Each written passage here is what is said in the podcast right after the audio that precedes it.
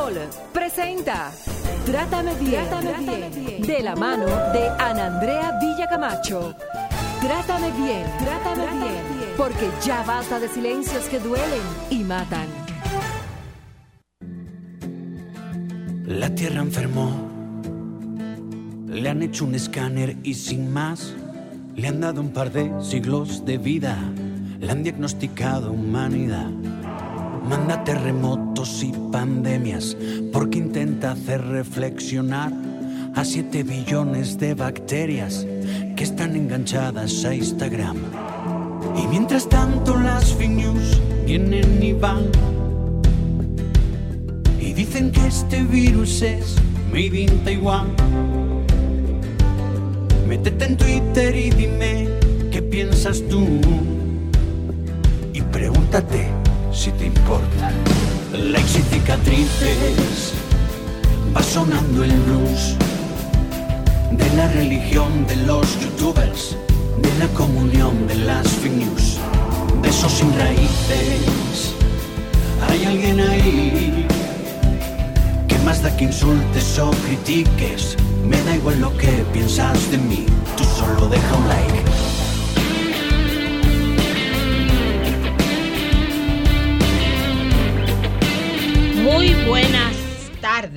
Bienvenidos y bienvenidas a su espacio Trátame Bien, su almuerzo educativo. Gracias por permitirnos nueva vez estar en contacto con ustedes a través de Sol 106.5 FM.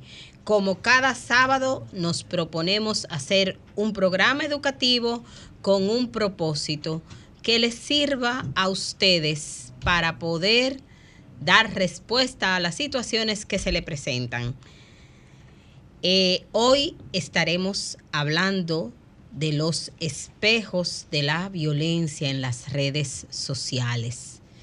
Soy Nilka Castro y me acompañan en el día de hoy Víctor Medina, y Jennifer Peguero. Víctor, buenas tardes. Buenas tardes y es deseando que este el programa, el almuerzo, sea de muy buen provecho.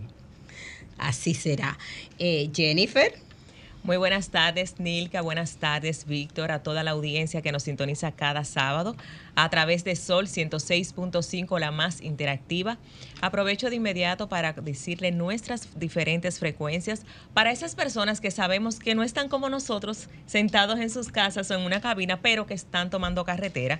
No hay excusas para sintonizar. Estamos en 106.5 para Higüey y Santo Domingo, 92.1 para el Cibao 94.7 sur y este y 88.5 en Samaná. En las redes sociales a toda esa comunidad que cada día nos sigue y nos deja sus mensajitos, arroba trátame bien radio, nilka.cc, Víctor Medina, una servidora Jen Peguero 30 y a través de Sol FM usted puede disfrutar también todos los contenidos. Señores, estamos también en TikTok, para los que son más asiduos en esa red social, vayan a darnos cariñito por allá. Nos pueden encontrar como Trátame Bien Radio. Asimismo, nos buscan, nos encuentran y comparten los contenidos que hay de todos los especialistas para ustedes. Nilka Castro, este tema que tenemos en el día de hoy, porque hemos hablado de diferentes tipos de violencia, pero no había visto que habláramos de la violencia en las redes sociales. Bueno, en como bien dice, hemos hablado muchas veces de los diferentes tipos de violencia, de la violencia psicológica, de la violencia física, de la violencia que se da en la pareja, de la violencia que se da contra los niños y las niñas. Y hoy nuestro enfoque eh, va dirigido a los medios de comunicación, esos que contribuyen y que están haciendo una incidencia tan fuerte en las personas. Hoy en Trátame Bien hablaremos de la violencia en las redes sociales, que es una violencia que pasa desapercibida, pareciera que es ciega para todos y para muchos, y que perpetúa, contribuye a la perpetuación de la violencia, de otros tipos de violencia, pero además es esa que a veces queda olvidada detrás de las cuentas con esos comentarios que a veces son tan dañinos, que dañan, que son burlas, que son efectos que le perduran a la persona, eh, que muchas veces le generan situaciones emocionales y que le inciden en el malestar, en situaciones y también que van a cada día dando una respuesta negativa en otros espacios. Y para comenzar, para comenzar, bueno, Víctor, ¿qué tú nos puedes decir de esa violencia que sucede a través de las redes sociales, en los medios también, en cómo muchas veces se publican las noticias, eh, en las estaciones de radio y en los programas televisivos, muchas veces también cómo se expresan. ¿Qué tú nos puedes decir de eso que sucede? Buenas, buenas tardes de nuevo. Este, me gustaría enmarcar eh, mi participación poniendo algunos, algunos parámetros. Estos serían, por ejemplo, que la violencia responde a una condición social, emocional y psicológica. El otro elemento es que la violencia responde a la estructura social en la cual nos desenvolvemos. Y el otro indicador sería que la violencia sirve como garantía de mantener y reproducir nuestras condiciones sociales. Lo digo así porque cuando nosotros abordamos la violencia y la vamos segmentando en sus diferentes manifestaciones, podemos perder de vista la estructura violenta de la sociedad en que vivimos. ¿Cómo se expresa esa, esa, esa violencia? ¿Cuáles son esos comportamientos que se generan? Entonces, entonces, en ese contexto, las redes sociales sirven como canal, primero, de dominación y de difusión del sistema de creencia y en segundo lugar, como vía de control y de desahogo de nuestros estados emocionales. Es decir, quien agrede en las redes sociales o vive en las redes sociales está satisfaciendo una necesidad personal, pero también satisfaciendo una visibilidad social. Fíjate, por ejemplo, cuando uno recibe un mensaje de alguna acción violenta, en este caso, un accidente, lo que sea, la opinión que se genera, que se genera, es en función de quién tuvo la culpa. O sea que ahí inicia, eh, en buscar el culpable. En buscar el culpable. Mientras tanto, la realidad de que el accidente es producto de una, de una cultura de irresponsabilidad, por ejemplo, en el manejo que tenemos, queda, queda de lado. Cuando yo asumo en, en, mis en mis conversaciones lenguajes denigrantes para cuestionar las posiciones de otra persona, estoy ejerciendo violencia. Y uno de los elementos que facilita y promueve este ejercicio en los medios eh, digitales y en los medios de comunicación, el, el lenguaje agresivo, es que hemos perdido el respeto a los demás. La violencia, la violencia tiene como base, como base, poder y falta de respeto.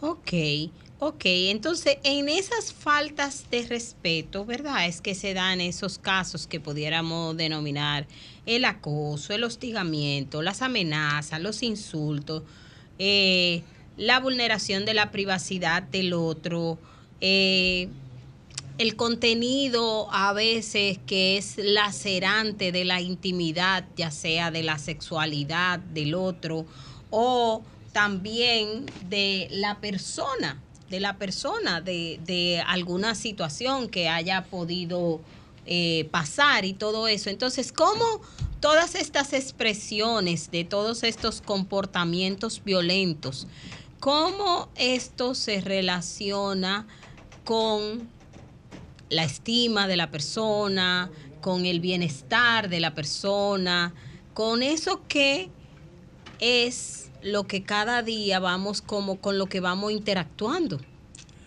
Te voy, te voy a establecer una relación simple. Yo me relaciono con los demás como yo me veo y como yo veo a los demás. Es decir, el primer criterio que mueve hacia una relación es el sentido con el cual yo me evalúo. O sea que tú me estás diciendo que las publicaciones que hacemos las personas hablan de cómo somos, hablan de nosotros, de nuestros valores, hablan un poco de la persona que soy. Indiscutiblemente. Y va orientado, y va orientado hacia un público en el cual o yo quiero dominar,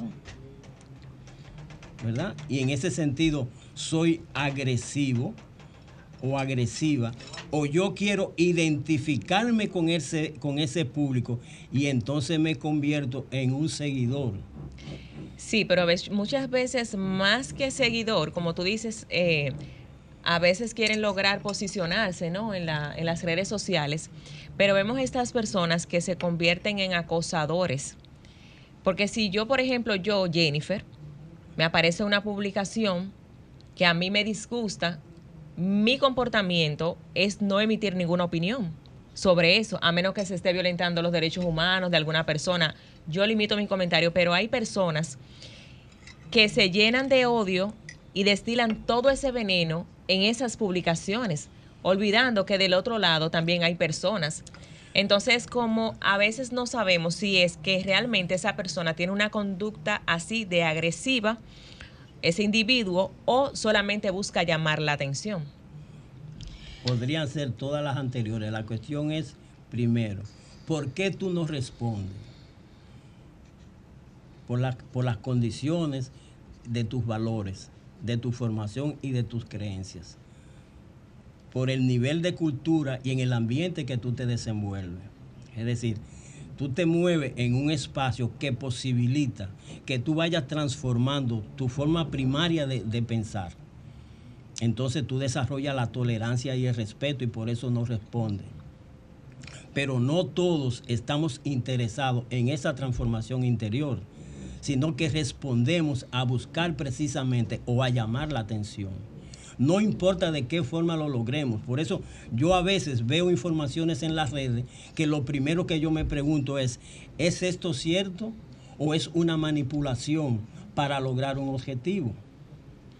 A mí me llama algo la atención, tanto de lo que dice Víctor como de lo que expresa Jennifer, y es el tema de querer llamar la atención. O sea, pareciese, pareciese, y es como si la persona le interesa más ir acorde a sus valores, y esto tal vez habría que ver entonces qué valor hay detrás que lo está moviendo, eh, que yo decido eh, lanzar una información, por decirla, simplemente porque yo necesito, tengo una necesidad de un espacio o de sentir un poder o de sentir que alcanzo eh, sería cantidad de likes o que me hago viral o que todo esto que pasa, ¿verdad? En este mundo de las redes sociales. Pero no, yo, y yo quiero, eh, las redes sociales sabemos que es un espacio eh, de comunicación, pero también yo creo que en este tema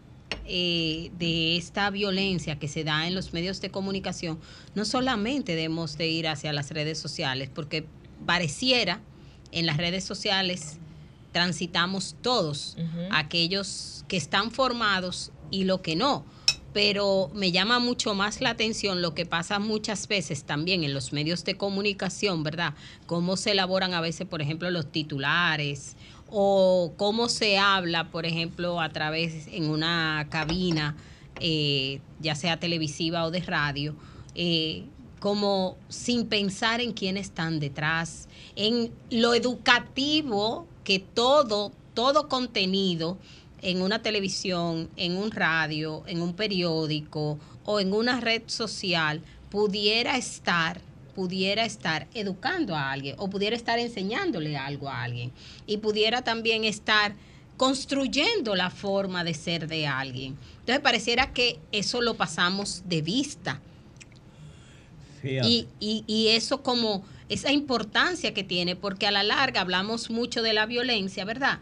Pero no nos damos cuenta de ese ejercicio violento que hacemos en cosas que son, que pasan como naturales. O sea, que yo insulte, que yo ponga una palabra, eh, una palabra descompuesta, que yo acuse, que yo denigre, que yo difame, que yo discrimine, pareciera que eso no es violencia. Eh, eh, tú has dado en el punto clave, o sea, se está normalizando lamentablemente la violencia a través de las redes sociales.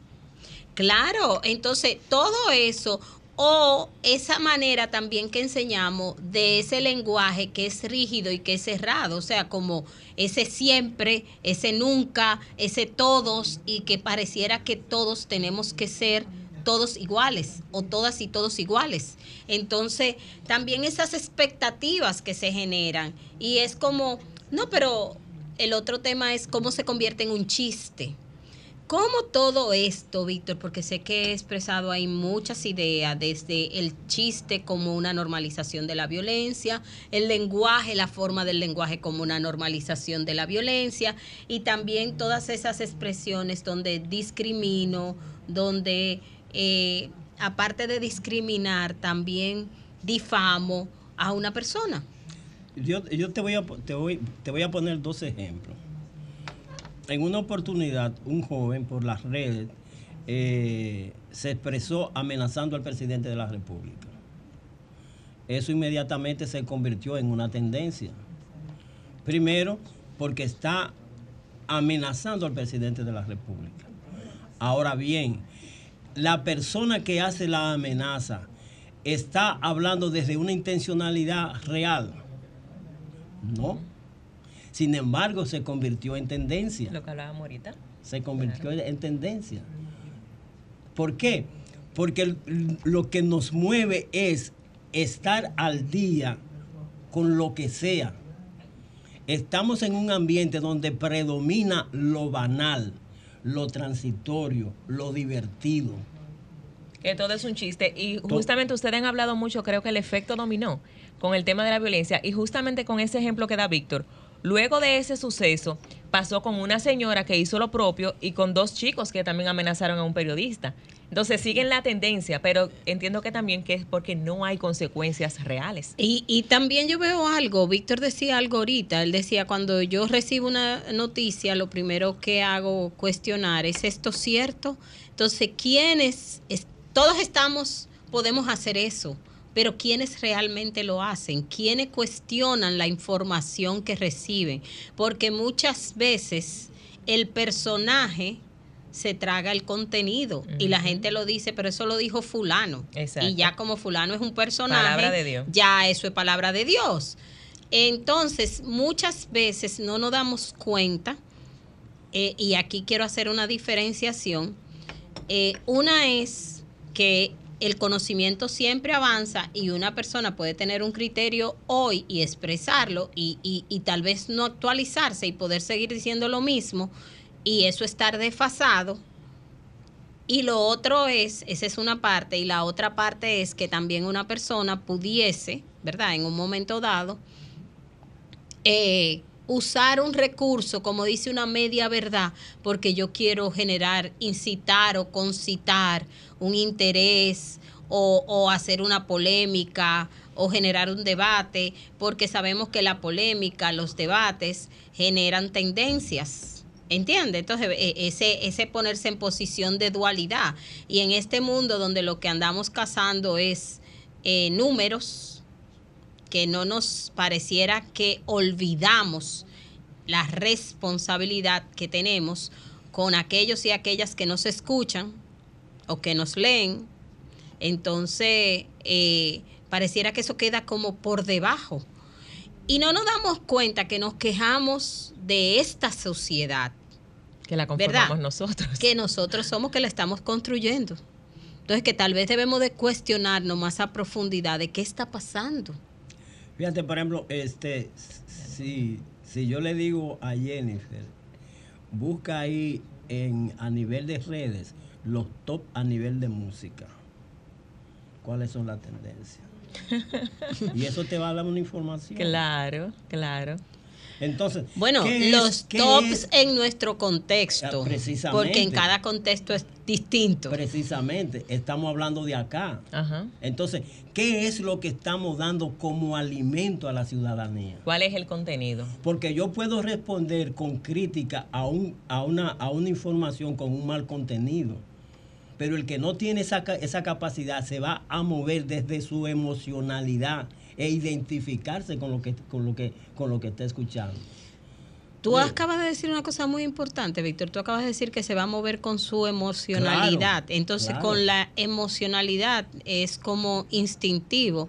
Y si yo me dejo mover por el instinto, entonces, ¿qué yo voy a hacer ante cada cosa que yo sienta que me, que me afecta, ante cualquier cosa que yo sienta que no es acorde conmigo, ante cada cosa que tenga una diferencia conmigo. Exactamente. Entonces, ante la diferencia, si es por instinto, eh, el instinto es que cuando yo me siento mal hay algo natural, algo natural que salta. Y yo voy a dejar que eso sea lo que salga al otro porque ese es entonces el ejercicio de la violencia, precisamente. El ejercicio de la violencia es que ese instinto yo no lo freno, que ese instinto yo no uso la razón, que esa parte cognitiva que yo tengo, ese lóbulo frontal, entonces yo no paso a mi información, pasarlo por él y, a, y, a, desviarlo o a regularlo y hacer, tal vez poner un límite, pero que no tenga que ser con el ejercicio de la violencia. Así es, con esta reflexión nosotros nos vamos a la pausa, pero le vamos a dejar una pregunta en el aire a nuestros especialistas Nilka y Víctor. A las personas, eh, a los artistas, a las figuras públicas, ¿les afecta lo que se comente de ellos en las redes sociales? La respuesta al regresar de esta breve pausa, no le cambie.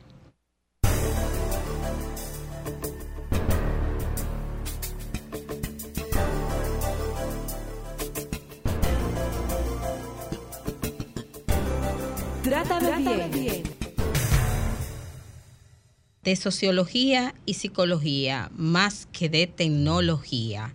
Brian Solís. Esto es Trátame bien y estamos hablando de los espejos de la violencia en las redes sociales, esos espejos que viven reflejando la violencia que se vive en las redes sociales. Eh, miren, eso es muy importante. O sea, las redes sociales es un medio excelente para ver desde la sociología y desde la psicología qué es lo que como persona, qué es lo que se está gestando, qué es lo que se está dando, cómo son las interacciones y todo eso. Y muchas veces pensamos que la violencia es como un spray que, que anda en el aire y decimos, ¿y cómo fue que yo... Eh, eh, absorbí una parte de ese spray. No, no es un spray. Mira, Dilka, eh, eh, ahorita hablamos de la de la, el peso de la autoridad frente a la información. Ajá. Y fíjate, por ejemplo, el ejercicio religioso de muchos pastores y pastoras no está al margen no está al margen de una actitud de violencia, de denigración frente a los demás. Y eso obedece psicológicamente a la posición que hablábamos ahorita. Yo me creo en, en, posesión de la verdad. Yo tengo la verdad absoluta. tengo la autoridad de. Entonces, cualquier, eh, eh, cualquier asistente, cualquier persona que se, que, se que se salga de ahí. Yo tengo la autoridad para referirme a él de la manera que me dé la gana. Mira, yo quiero, eh, tomando ese comentario, hablar de una parte. Sabemos que la información es una parte del contenido y otra parte es todo lo que es lo no verbal. ¿Verdad? Los gestos, las entonaciones, no verbal. Eh, todo lo que es no verbal, que, que se le suma a la comunicación. Y a mí una de las cosas que por muchos años me cuestiona es el tema de cómo, de cómo, ¿verdad? Cuando vamos a enfatizar una idea, nuestra manera de enfatizar muchas veces las ideas no es haciendo una entonación más lenta o una entonación como con un tono eh, distinto, sino que por lo general la gente para enfatizar alza la voz durísimo, casi grita y usa un tono que hasta es un poco como muy fuerte al punto que a veces hasta se recibe como agresivo. Entonces, ¿por qué para nosotros eh, enfatizar algo tan simple como una información, necesitamos hacer uso de unos recursos que se usan cuando la gente está enojada, cuando la gente siente que la han agredido, cuando la gente se siente vulnerada. Entonces, no nos damos cuenta cómo desde ahí estamos normalizando, porque a veces ese gritar me es como detente. Entonces yo quiero que el otro se detenga y para que el otro se detenga yo le tengo que gritar. No lo puedo hacer de otra manera que pueda ser hasta más reflexivo, que pueda llevar a que la persona lo pueda captar más. Entonces, así mismo pasa en las redes sociales. Usamos muchas veces todas estas palabras que pasan después a pertenecer al, al argot popular, que las utilizamos como recurso para para enfatizar el contenido, pero tenemos que enfatizar el contenido de manera negativa, de manera negativa, o sea, agrediendo y normalizando la violencia, porque entonces normalizamos el ejercicio de la violencia y supuestamente eso no duele, eso no, eso es una agresión física, eso no yo, Yo te voy a poner, yo te voy a poner otro ejemplo, otro ejemplo que a mí me ha llamado muchísimo la atención y a veces me he sentido eh, mal, que es cómo se ha tomado en las redes el caso de la señora que tenía el centro y que había usurpado funciones. Meme nacional ella. O sea, eh, no, no, no, no hay lugar donde no se haya denigrado la personalidad de ella, donde ese caso no se haya tomado como base para el relajo y para, y para el ridículo. Mira, eh, tú estás diciendo algo muy, muy importante nadie, porque nadie se ha detenido a pensar que esa persona puede tener algún trastorno de la personalidad. Que puede estar enferma. Exactamente. Y, yo quiero aprovechar tu comentario, Víctor, aprovechar tu comentario para decir algo. Una cosa es la persona y otra cosa es el accionar. El accionar de la persona es el que es dañino. El accionar de la persona es el que está mal, no la persona. Entonces, tenemos que hacer esa diferenciación porque yo puedo yo puedo hablar del accionar, o sea, yo puedo decir que lo que ella hizo estuvo mal, pero no tengo que englobarlo con la persona que ella es y tomar su persona y dañarla, porque también en cada acción en cada error o en cada acción dañina hay, puede haber una oportunidad de mejora, puede haber una oportunidad de enmienda. Entonces, cuando yo cuando las personas lo que hacemos es que casamos a las personas con sus hechos, es como que yo diga, es muy diferente que yo le diga, y voy a poner este ejemplo a un niño, tú tienes tus, eh, tus juguetes, ahí tú tienes un reguero, a tú eres un regueretoso. Tú tienes un reguero, eh, el reguero se puede recoger porque es algo que tiene, es algo externo a él. Ahora, cuando yo le digo tú eres un regueretoso, yo le estoy diciendo que su persona, que él mismo es un regueretoso. Entonces ya yo casé la acción con la persona. Si yo le digo al niño, tú tienes un reguero, el niño recoge el reguero y ya el niño pasa a ser ordenado. ¿Entiende? Entonces, yo le doy ahí la oportunidad de la enmienda. Y esto es lo que constantemente hacemos en las redes sociales. A las personas que cometen errores no le damos oportunidad de enmienda porque casamos sus malas acciones con su persona.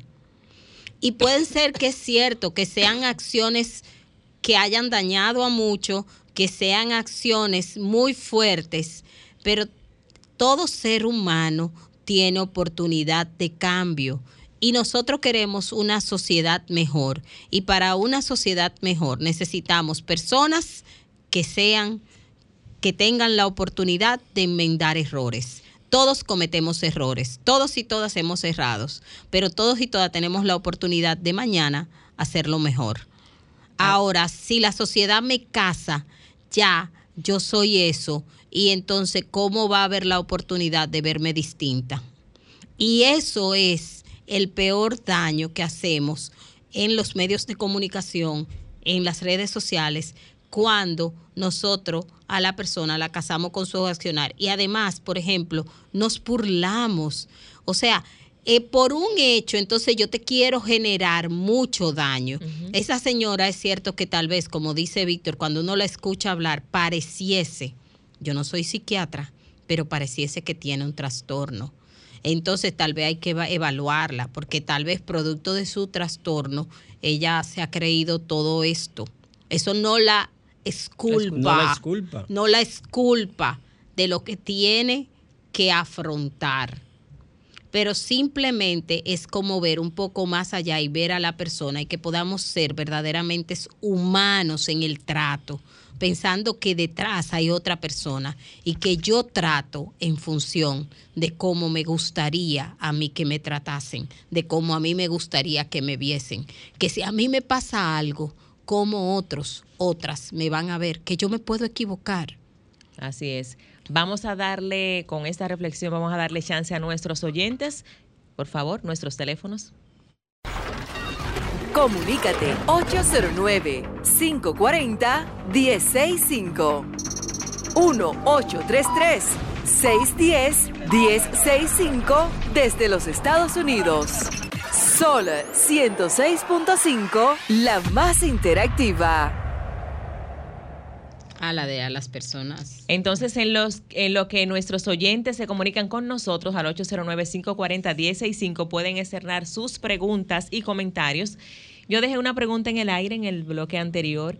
¿A los artistas, a las figuras públicas, les afecta lo que puedan decir de ellos a través de las redes sociales? Bueno, como, como humanos debe afectarle. La otra pregunta sería, ¿cuál es la ventaja que como artistas pueden sacar de esa, de esa situación, porque hay un elemento. La vida privada, la privacidad ya hace tiempo que no existe. ¿eh? lo privado y lo público es eh, eh, se, se, se, un momentito. Buenas tardes. Sí, hola, buenas tardes. ¿Cómo están? Muy bien. ¿Y usted? ¿Quién me habla? Bien, le hablan de, de la romana. Ah, de la romana. Sí. Eh, honestamente no, no tenía el tiempo de escuchar el programa y hoy eh, me encontraré con, eso y de verdad que tiene un contenido muy, muy edificante. Eh, en estos tiempos me, me, me modifica algo, me llama la atención algo sobre las críticas a través de las redes sociales. Las personas aunque no sean artistas, veo como que se preocupan más eh, por lo que se vaya a decir de ellos que el hecho en sí. Por ejemplo, cuando toman, cuando detienen a una persona inocente, le preocupa más lo que la gente vaya a opinar de ellos que su misma inocencia, que su, que, su mismo yo. ¿A qué se debe eso? Que la persona le da más importancia a todo lo que se dice y no, no importa la calidad de la persona. Cuando yo veo que una gente critica mucho, en las redes sociales, yo me voy a veces y veo que el, perfil a veces son Facebook falso y cosas así, pero la, la gente no le importa eso, sino el cúmulo de la crítica más que a él como Muchas gracias por su inquietud. Muchas gracias por su inquietud.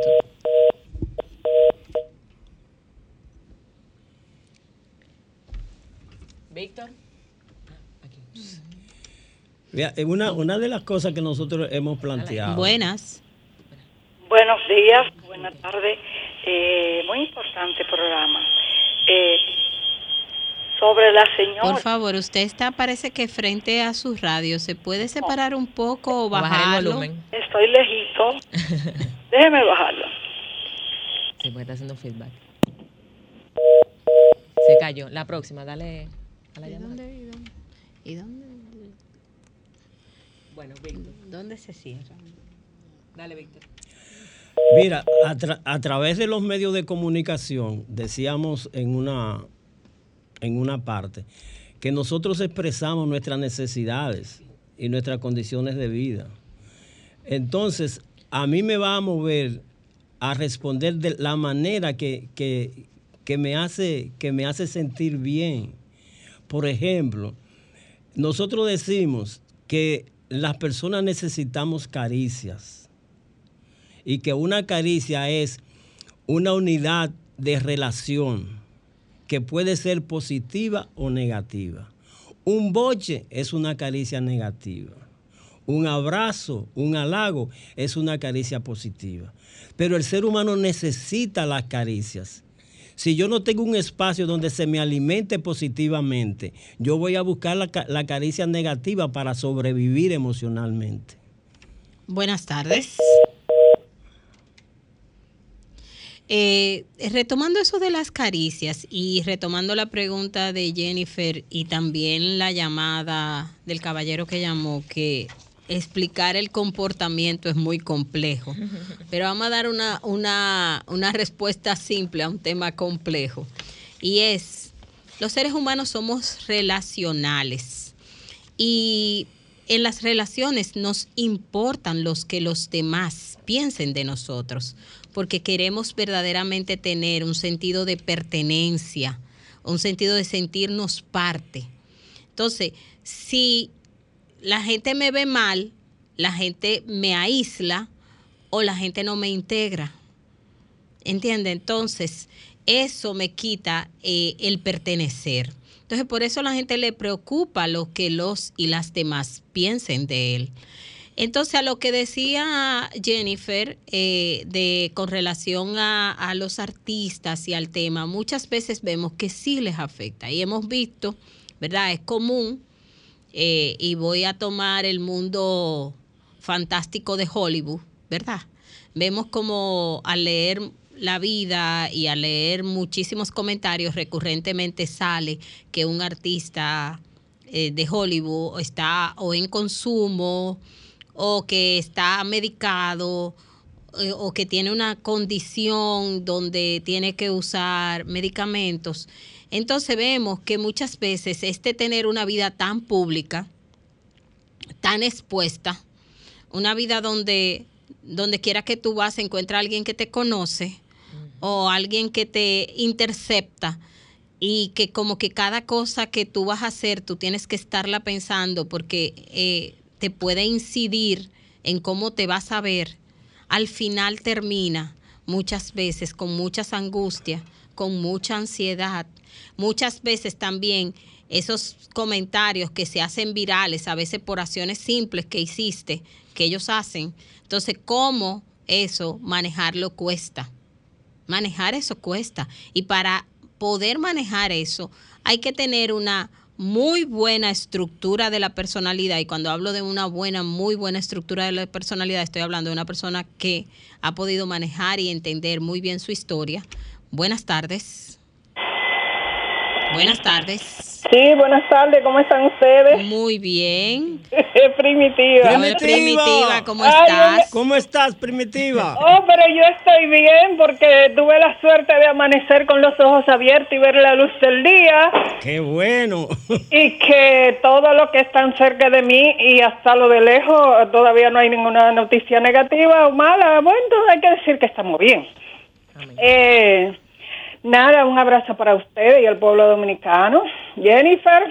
Hola, hola Primitiva, un abrazo, corazón. Gracias, hija, gracias. Eh, también para Andrea, donde quiera que se encuentre. Miren, yo, yo le digo a ustedes que yo toda la vida o sea, yo no hice grandes estudios porque me casé temprano y tuve hijos, y, o sea, y tuve mucho tropiezo en mi vida, pero estoy viva, lo más importante. Muchas experiencias. Exactamente, sí, muchas, esa es la palabra. Pero yo toda la vida, a mí me ha gustado escuchar eh, programas importantes, sea de salud, de psicología, de o sea, de, de, lo que sea, de todo lo que es cultura, a mí me gusta aprender, porque si yo no cojo un libro, entonces yo escucho lo que saben para aprender, porque si aprende, señores, de lo que saben, y hay que poner en práctica los conocimientos en, en el diario vivir. Un ejemplo, yo, al escucharlo, eh, cuando empecé a escuchar el programa de Andrea eh, y de ustedes, yo...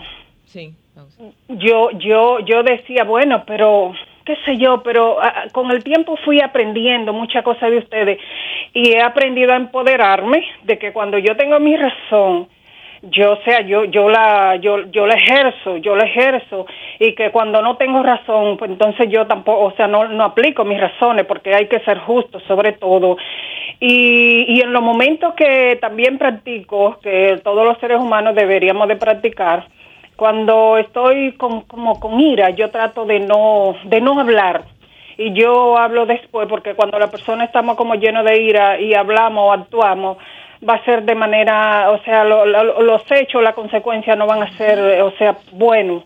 Entonces yo creo que tenemos que estar, ya para terminar, tenemos en nuestra casa, en nuestro trabajo, donde quiera que podamos, tenemos que estar reflexionando para ser mejores personas y no hacernos daño a nosotros mismos y, hacerle daño a los demás, por favor. Tenemos que ser buenos seres humanos. Un abrazo. Un abrazo. Con esto nos vamos a una pausa.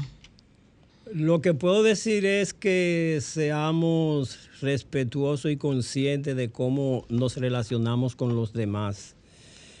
El principio de la no violencia reside en el respeto hacia los demás. Por ahí es que yo podría encauzar el comportamiento de manera eh, más positiva. Bueno, recordemos que en las redes sociales nosotros estamos también, las personas estamos modelando conductas y que nosotros pudiéramos estar siendo modelo para alguien de cómo comportarse, de cómo accionar. Por eso nuestro comportamiento tiene tanta importancia, porque otro que lo está observando pudiera estarlo, pudiera decidir replicarlo.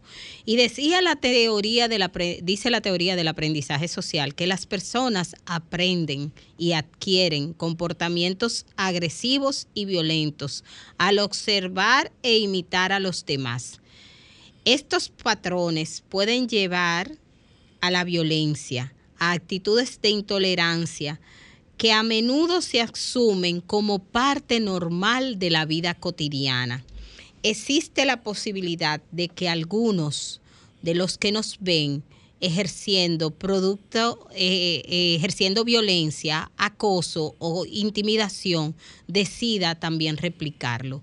Por eso es tan importante que al actuar, por lo menos nos demos la brecha de cuestionar lo que hacemos.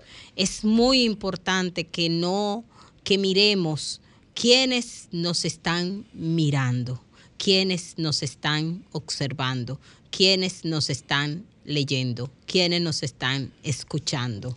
¿Y qué estamos consumiendo? Que la forma no dañe el contenido. Uy, así mismo, esto es Trátame bien. Nos vemos el próximo sábado en una nueva entrega de este almuerzo de educativo para que usted pueda cada día ser una mejor persona, para que usted cada día haga un ejercicio por la paz. Ana Andrea, ¿dónde estás? Disfruta, goza. Y nada, nos, vemos el, próximo, próximo sábado en Sol 106. 6.5 FM. No le cambie. Sol presentó Trátame bien, Trátame, bien, de la mano de Ana Andrea Villacamacho. Trátame bien, Trátame, bien, porque ya basta de silencios que duelen y matan.